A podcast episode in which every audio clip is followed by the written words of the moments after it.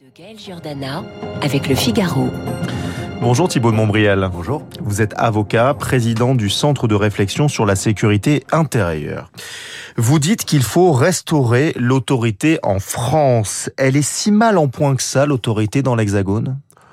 Bah, écoutez, il suffit de suivre malheureusement l'actualité, pas simplement l'actualité de ces derniers jours ou de ces dernières semaines, mais l'actualité de ces dernières années. Mais pour en revenir à, à, ces derniers jours, euh, vous avez euh, des, des, des, agressions extrêmement violentes euh, qui ont été commises contre les policiers. Je pense particulièrement à celle qui a été commise à la Guillotière à Lyon. Ce quartier à Lyon. Où trois policiers ont interpellé en flagrant délit un arracheur de collier, qui se trouvait par ailleurs être un, un, un étranger en situation irrégulière, et se sont vus attaquer eux-mêmes par une vingtaine d'individus. On a parlé de lynchage. Il y a eu un lynchage. De toute façon, la vidéo est tout à fait éloquente. Il y a même un, un individu qui sort une, une bombe lacrymogène et qu'il l'utilise contre les policiers. Mais vous savez, au-delà de cet incident qui a été pas mal médiatisé parce qu'il a été filmé, il faut savoir que des gens qui s'interposent euh, lors d'une euh, opération de police aujourd'hui, c'est quelque chose de quotidien. Autre exemple, les de temps en temps, on en parle, il y a une pique de, dans une émergence dans l'actualité, mais euh, les violences urbaines, il y en a, il y a plusieurs quartiers par nuit en France, toutes les nuits, y compris en semaine. Vous avez des chiffres où il y a des alors il y a pas il y a pas de chiffres parce que en cours d'année c'est c'est c'est empirique. Mais on a euh, on suit d'abord les, les, les réseaux sociaux mm -hmm. avec euh, la, la, la, la PQR hein, la, la, presse quotidienne régionale qui se qui se fait écho parfois en quelques lignes. Mais mais quand on la compile on s'en rend compte. Les contacts aussi avec les parquets avec les préfectures avec euh, les, les les patrons des, des, des, des départementaux de, de la police.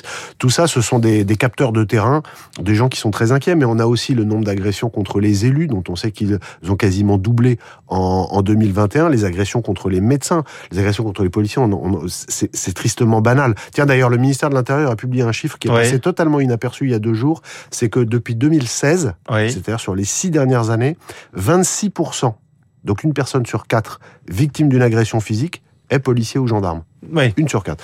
Donc tout ça, euh, c'était, ça, ça, nous montre un, ça nous montre un pays qui a un, un, un qui est en rupture euh, d'autorité. Et je vais donner deux derniers exemples oui. de, de, faits divers dont on a très peu parlé et qui pourtant sont terribles. Il y a un homme de 49 ans qui a été tué à Paris la semaine dernière pour parce qu'il a résisté quand on lui a volé sa sacoche, et un de vos confrères journalistes de 76 ans qui a été tué à Lyon dans le hall de son immeuble euh, parce que euh, il a résisté aussi lorsqu'on lui a pris son portefeuille. Donc ce sont oui. des choses terribles. Voilà. Montbrial, j'avais préparé une, une, question parce que euh, je, je m'attendais à ce que vous allez, vous allez dire, euh, voilà, c'est faits divers.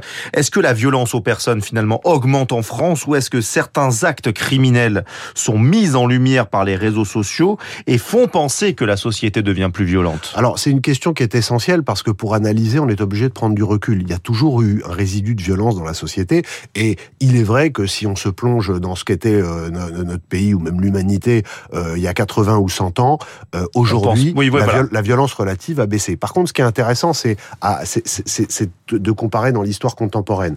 D'abord, on sait, parce que ça c'est une statistique officielle dont, dont, beaucoup de candidats ont fait écho pendant la campagne présidentielle, c'est que les violences physiques ont augmenté de 32% sur le, sur le quinquennat d'Emmanuel 32%. 32% sur le quinquennat d'Emmanuel Macron. Ce qui est considérable. Ensuite, ce que l'on constate également, et là encore, ce sont des échanges avec euh, avec avec les élus locaux, euh, avec les, les, les, services de police, avec les parquets, etc.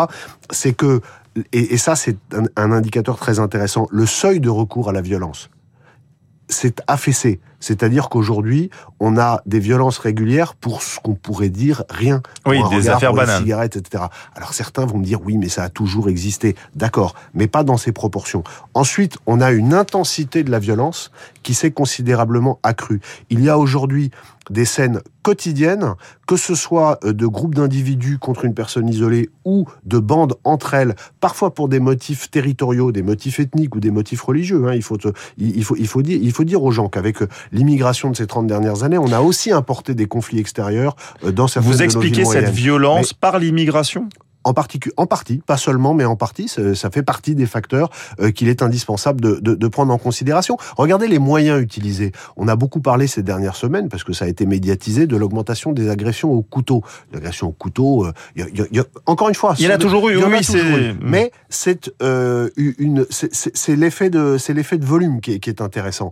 Euh, il y en a aujourd'hui plus, plus d'une centaine par jour, et on a aussi des agressions à la machette, des agressions euh, avec des hachettes, avec des outils qui n'étaient pas des outils traditionnels de la délinquance en France jusqu'il y a 10 ou 15 ans. J'ai été au mois d'avril à Brest où j'ai rencontré des, des, des, élus et des policiers et ils me racontaient, ils m'ont dit Brest est devenu un coupe-gorge. Alors ça me paraissait un petit peu excessif et je me suis un peu intéressé à la ville de Brest et effectivement depuis il y a eu un certain nombre de faits divers tout à fait impressionnants dont on ne parle même plus. Je, je finis de répondre à votre question. Ce qui est très intéressant, c'est que ça s'est banalisé et on n'en parle plus dans la presse. C'est ça qui est intéressant, c'est que c'est devenu dans le bruit de fond, de, bruit de fond habituel. Vous posez ce constat. Euh, quelle solution euh, vous apportez vous, Thibault de Montbrial euh, Alors moi, moi, moi, ce que je préconise, euh, je, je, je, je l'ai écrit, je, je conseille des politiques, etc. C'est un retour à, c'est d'abord une volonté politique. On peut prendre ensuite des mesures techniques, mais les outils, la boîte à outils, elle existe. C'est une question de volonté, d'acceptation par le politique de la restauration de l'autorité. Je vous donne un exemple. On parle, pour revenir sur la violence dans les quartiers, vous avez euh, maintenant un phénomène qui est en train d'apparaître. On parlait des violences urbaines tout à l'heure. C'est que pour euh, faire des rodéos ou pour se livrer euh, à une forme d'action totalement libre sur la voie publique sans être embêté par les forces de sécurité, vous avez maintenant des voyous qui créent des périmètres et vous pouvez plus aller dans le périmètre. Et si vous habitez là, eh ben vous passez pas tant qu'ils n'ont pas fini euh, l'activité à laquelle ils sont en train de se livrer. Ce genre de choses, mais également plus classiquement les trafics, etc., mhm. pourrissent la vie des habitants. C'est-à-dire que les premières victimes de ces agissements, c'est la population qui est par ailleurs la population la plus défavorisée dans notre pays. Il faut garder ça à l'esprit. L'autorité, le rétablissement de l'autorité de l'État passerait par exemple par des instructions qui seraient données euh, euh, via euh, le garde des Sceaux et le ministre de l'Intérieur au procureur et au préfet pour dire aux forces de sécurité intérieure qu'il faut reconquérir le terrain, mais avec, parce que ça évidemment tout le monde le dit, mais, et c'est là que ça devient intéressant, en acceptant l'hypothèse de la violence légitime. C'est-à-dire qu'en acceptant, au cas où les voyous résistent, de, euh, eh bien, d'utiliser la force dans le cadre légal. Il ne s'agit pas d'excéder le cadre légal. Mais le simple fait que... Au-delà de la légitime défense Non, non, non, c'est ce que je dis. Dans le cadre légal. Mais aujourd'hui,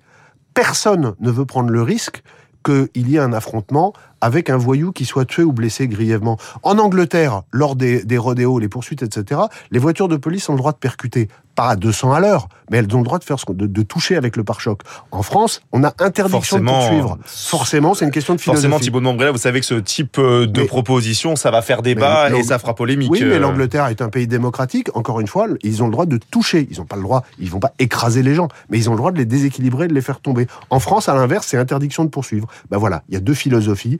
Euh, chacun choisira la sienne. Vous avez sûrement entendu les propos de Gérald Darmanin mardi chez nos confrères de BFM. Il assure que le gouvernement a décidé décidé de se concentrer sur les étrangers qui commettent des actes délictuels. Il assume une forme de double peine, c'est-à-dire condamnation puis expulsion. Est-ce que vous êtes d'accord avec ces propos? Alors, ce qui est très, bah, bien sûr que je suis d'accord, mais ce qui est très intéressant, c'est de, de, de, de, les analyser dans le contexte politique. La double peine, ce qu'on appelle la double peine, c'est-à-dire qu'à une condamnation pénale puisse s'ajouter euh, une expulsion et une interdiction de territoire, ça existait jusqu'à 2003. C'est Nicolas Sarkozy, curieusement, euh, qui l'a supprimé. Et c'est vrai que quand on regarde en matière de sécurité ce qu'a fait Nicolas Sarkozy, on a parfois un petit peu de mal avec le recul à se, à se dire qu'il était de droite. Mais, euh, ah le, mais non, il est, quand même bien de droite quand même. Bah, vous, vous, vous regardez sur, sur beaucoup de choses. Il y, a, un bilan qui est très mitigé en réalité. Et c'est d'ailleurs une des raisons, mais on va s'égarer, pour lesquelles les électeurs de droite en veulent beaucoup euh, à, à, Gérald Darmanin. Gérald Darmanin, que ne l'a-t-il pas dit plus tôt? Les gens qui les gens qui pendant la campagne électorale euh, présidentielle étaient sur des lignes euh, dures en matière d'autorité, et de sécurité, rappelant le lien évident entre l'immigration, la, la, la, délinquance, etc., se, se, se faisaient euh, au pire insulter et au mieux on disait qu'ils exagéraient, etc. Et voilà que pour des raisons purement de, de, politique conjoncturelle, les, les, les, résultats des élections législatives, etc., tout à coup Gérald Darmanin a été touché par la lumière. Mais ça fait deux ans et demi, ça fait deux ans pardon qu'il est ministre de l'Intérieur, où il fait d'ailleurs un certain nombre de, de, de bonnes choses. Hein. Il fait pas que je ne, je ne critique pas tout, mhm. mais ce qui est très intéressant et ce qui fait un peu sourire quand on a du recul, c'est que évidemment qu'il a raison. Bien sûr que c'est ce qu'il faut faire, mais comme je le disais, que ne l'a-t-il pas dit plus tôt Mais mieux vaut tard que jamais. Ce qui compte, c'est l'intérêt du pays. Comment expliquez-vous qu'un peu plus de 90% d'OQTF, les obligations de quitter le territoire français, sont non exécutées en France? Hein, C'est documenté, il y a des chiffres. 5, 90%. Oui, plus même, c'est 94,4%. comment vous l'expliquez ça? Euh, Alors, il y a plein de facteurs. Euh, il y a d'abord euh, une organisation générale de la, de, de, notamment avec la multiplication des voies de recours, leur complexité, etc., qui fait qu'il y a des entraves légales à, au, au, retour. Il y a aussi le fait qu'il y a des pays dans lesquels on peut pas expulser les gens parce qu'ils y subiraient des, des, des, mauvais traitements, y compris d'ailleurs des pays qui sont des alliés de la France, qui fait qu'il y a là des, des, des, des contradictions que chacun appréciera. Mais surtout, la principale raison, c'est que pour expulser quelqu'un, il faut que le pays d'origine accepte de le recevoir. Ah et délivre ce qu'on appelle un laissez-passer consulaire. On peut pas juste poser l'avion, débarquer les gens et dire euh, au revoir, nous on s'en va et on vous laisse. Il faut que le pays d'origine accepte. Or, évidemment, les pays d'origine n'ont pas envie de récupérer leurs voyous. Et c'est là où je pense que là encore, il faudrait euh, en venir à des mesures plus autoritaires. C'est que nous avons des outils de, de bien sûr que c'est que c'est de la négociation. On n'est pas dans on, et c'est pas une négociation d'enfant de cœur. C'est une négociation entre États. Aujourd'hui, euh, depuis 2021, Gérald Darmanin a dit ah, on va quand même essayer de négocier en disant on va limiter les visas si vous reprenez pas euh, vos, vos les, les gens qu'on expulse. Mais sans aller au bout de la logique. La seule façon d'y arriver, c'est d'aller dire aux dirigeants de ces pays, c'est vous, vos familles, les gens de la nomenclature locale que nous n'accepterons plus chez nous. C'est pas simplement que nous limiterons le regroupement familial, etc. Il faut atteindre les gens personnellement. Ce sera la seule façon euh, d'obtenir une amélioration des, des, des, résultats. Il faut sur ces questions une vraie fermeté parce que le premier rôle d'un gouvernement, c'est d'assurer la sécurité euh, de nos compatriotes et ils ne comprennent pas le chiffre que vous avez rappelé tout à l'heure. C'est incompréhensible. Alors Thibault de Montbrial, on a parlé de la police. J'aimerais qu'on parle de la justice également. Éric Dupont-Moretti, le garde des Sceaux, veut engager une réforme profonde de la justice. Il y a eu un rapport sur les états généraux de la justice mené par Jean-Marc Sauvé. Il est sévère, ce rapport. Écoutez cette phrase. C'est un sentiment de désespoir, voire de honte, qui domine face au manque de moyens humains et matériels, d'appui technique efficace et cohérent, face aussi aux réformes incessantes et à l'impossibilité de bien remplir sa mission. C'est ce qu'écrivent les auteurs du rapport. On est en France, Thibault de Montbrial, et on voit ça. Euh, Qu'est-ce que vous en pensez? J'en pense que nous sommes face à une situation qui est particulièrement grave. On parle beaucoup d'autorité depuis le début de cet entretien. Et l'un des rôles essentiels de l'État, c'est également d'être le régulateur des conflits. Or, la justice a cette fonction. Je vais vous reparler de pénal dans un instant, mais d'abord, je mhm. voudrais vous parler de la justice qui touche nos compatriotes au quotidien. C'est la justice civile. C'est euh, le contentieux familial, le contentieux du travail, etc. Bref, aujourd'hui, la justice souffre d'un manque de moyens criants qui font qu'il faut des années pour régler ah les questions Qui, qui, sont des véritables kystes dans la vie des gens qui y sont confrontés et qui en souffrent. Il faudrait quasiment quasiment doubler le budget de fonctionnement des, des tribunaux. Et encore une fois, c'est simplement, c'est pas une question de confort, c'est que c'est une des missions régaliennes essentielles de l'État. Maintenant, j'en viens au pénal. Bien sûr qu'il faut simplifier, bien sûr qu'il faut là encore euh, donner des moyens. Mais il y a une chose sur laquelle je suis en désaccord total avec non seulement le rapport Sauvé, mais avec le dogme euh, judiciaire qui existe depuis des années. C'est que en matière de primo-délinquance, et là je vais vous reparler de pénal, ce sont les, les, jeunes délinquants, les gens qui sont qui n'ont jamais été condamnés. La, la logique française depuis 30 ans, c'est d'être indulgent. Et de, ne pas aller en prison, aller dans des centres éducatifs fermés. dans, le meilleur des cas. On va vous dire, on, vous donne une première chance, une deuxième chance, une troisième chance. Éric Dupont-Moretti se targue d'une réforme qu'il a faite l'année dernière, qui était le prolongation de celle engagée par Nicole Belloubet, et qui consiste pour les, pour les mineurs qui commettent des infractions à être déférés devant le juge très vite. Et ensuite, le juge dit, on vous donnera votre sanction dans un an. Donc tenez-vous bien entre temps. Ça, c'est quand on est entre, entre intellectuels, c'est formidable. On dit comme ça, on donne une chance aux mhm. gens, etc. Mais quand on est face à un jeune qui teste l'autorité, qui, qui, qui, qui met un pied dans la délinquance, qui voit ses camarades délinquants plus chevronnés et à qui on a dit attention parce que tu risques, etc. Bah, qu'est-ce qu'il se dit? Il sort et il dit bah j'ai rien. J'ai rien. Donc, donc, alors que les Pays-Bas, par exemple, ont fait tout l'inverse et ont et, un pédopsychiatre comme Maurice Berger, qui a beaucoup travaillé sur la délinquance en Seine-Saint-Denis, le, préconise aussi. Il dit les jeunes délinquants, il faut tout de suite les sanctionner, y compris avec Sauf que la logique française dit que si on les envoie en prison, ils vont encore plus euh, tomber dans la délinquance au contact bah de plus gros caïds. Eh ben ça dépend comment on organise. Et moi je suis fermement favorable à ce qu'on à ce qu'on organise des peines évidemment dans des centres dédiés de prison très courtes, 4, 5, 6 jours, où le, jeune délinquant se dit aïe, j'ai mis euh, le doigt dans la prise, et eh ben il y a de l'électricité. Bien sûr, en s'occupant d'eux avec des psychologues, des gens pour faire des bilans, etc. Mais une semaine de prison, vous désocialisez pas les gens, vous les faites pas quitter le système scolaire, vous les faites pas quitter leur famille, etc. Et ils se disent l'État répond. Aujourd'hui, ce que nous appelons de la bienveillance, les délinquants l'appellent la faiblesse et la lâcheté. Il y a une autre actualité. Euh, la France a rapatrié début juillet 16 femmes djihadistes et 35 cinq enfants qui étaient détenus en Syrie. Ça, c'est une première hein, de, de, rapatrier euh, comme ça ces, ces femmes djihadistes. C'est une erreur selon vous, Thibault de Montbrial? Alors je suis là encore à contre-courant de beaucoup de gens. Enfin, ça, il y a une différence entre ce que les gens disent en public et en privé. Mais moi, je veux dire en public, en public. ce que ce que ce qu'un certain nombre de gens disent aussi en privé, c'est que euh, c'est une erreur pour deux raisons.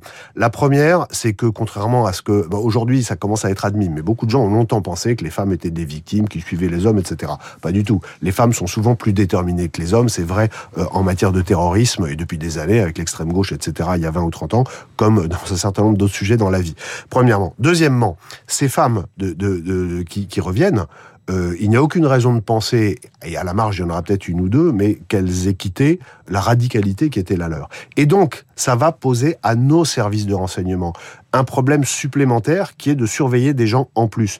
Aujourd'hui, malgré les efforts qui ont été faits depuis cinq ans, malgré l'abnégation de nos services de renseignement, il y a trop de cibles. Ce qu'on appelle des cibles, c'est des gens à surveiller en prison, mais aussi, mais aussi et surtout en liberté, ouais. dans le domaine de l'islamisme. Et on vient en rajouter. Et ces femmes qui reviennent vont avoir du prestige. Parce qu'il y a une chose que beaucoup de gens ont du mal dans notre société à concevoir, c'est qu'il existe une minorité, heureusement, forte minorité, mais minorité réelle, qui considère que l'islamisme est un programme politique viable et qui considère que c'était héroïque d'aller ce qu'ils appellent au Cham, c'est-à-dire euh, en, en, Syrie et en Irak.